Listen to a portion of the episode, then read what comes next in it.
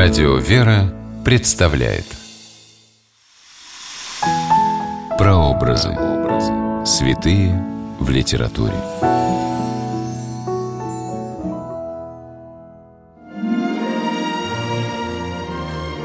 Надежда Павлович принадлежала к кругу поэтов Серебряного века, была знакома с Брюсовым, Блоком, Андреем Белым, но ее судьбу определила встреча с православным монахом, который стал ее духовным отцом. Здравствуйте! С вами писатель Ольга Клюкина с программой «Прообразы. Святые в литературе». Сегодня мы говорим о святом Нектарии Оптинском из стихотворения Надежды Павлович «Старец и еросхимонах Нектарий». Место действия – монастырь в Калужской области Оптина-Пустынь. Время действия – первая половина XX века по Рождестве Христовом –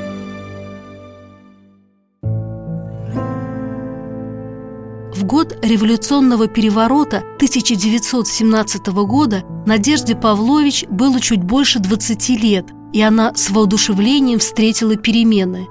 Но потом пришли отрезвление и разочарование. В 1923 году Надежда пришла работать в музей, устроенный советской властью в скиту монастыря Оптина-Пустынь. В обители под видом сельскохозяйственной артели все еще жили монахи и принимал народ оптинский старец Нектарий. Старцами называли духовно опытных людей, которые могли врачевать души других. Надежда Павлович стала духовной дочерью отца Нектария. Вот каким запомнила она своего духовного наставника. Оптинский старец Нектарий и при безбожной власти не снимал с себя епитрахили, длинной ленты с нашитыми на ней крестами, без которой священник не может совершать богослужение. В высокой шапочке на сединах, с гранатовыми четками в руках и в старенькой твоей епитрахиле тебя я вижу через столько лет, как юности незаходимый свет. Ты не забыл, лишь мы тебя забыли. Святой Нектарий Оптинский, в миру Николай Васильевич Тихонов, родился в 1853 году в бедной крестьянской семье. Двадцатилетним юношей пришел он в Оптину пустынь, неся в котомке за спиной одно лишь Евангелие. В монастыре Николай стал послушником старца Амвросия Оптинского, а через три года был пострижен в монахи с именем Нектарий – он редко выходил из своей кельи, непрестанно молился и достиг такой духовной высоты, что в 1912 году был избран в старце. Отныне его главным послушанием стало принимать, давать наставления и утешать приходящий в монастырь народ. Старец Нектарий часто говорил иносказательно, притчами или такие странные вещи – что многие считали его блаженным. Он обладал даром прозорливости. Задолго до революции предсказал, что Оптина пустынь будет закрыта, в скиту откроют музей, государя и всю его семью зверски убьют, а сам он умрет на чужбине. В 1923 году Оптина пустынь была закрыта. Старца Нектарии, который к тому времени был тяжело болен, арестовали и отвезли в тюремную больницу в Козельске.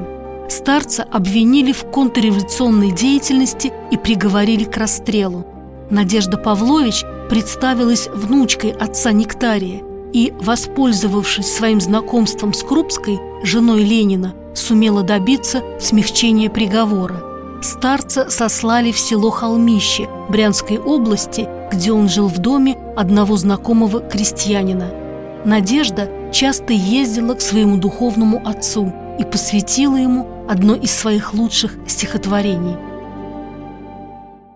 В смирении величавом он идет, Благословляя плачущий народ. Стань перед ним, как прежде, на колени.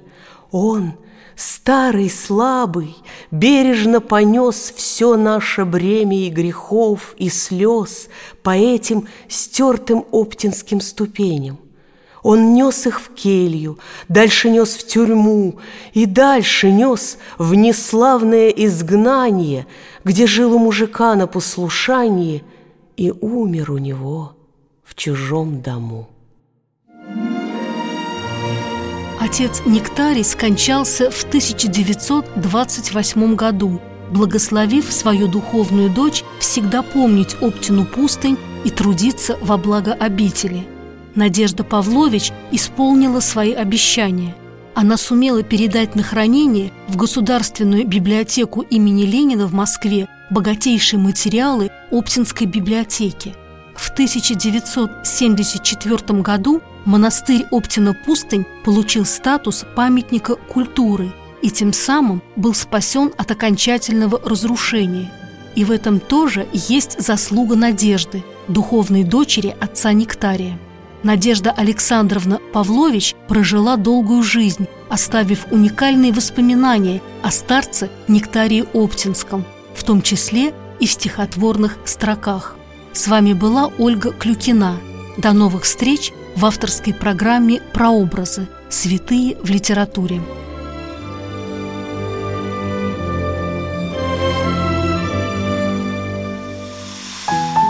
Прообразы. Святые в литературе.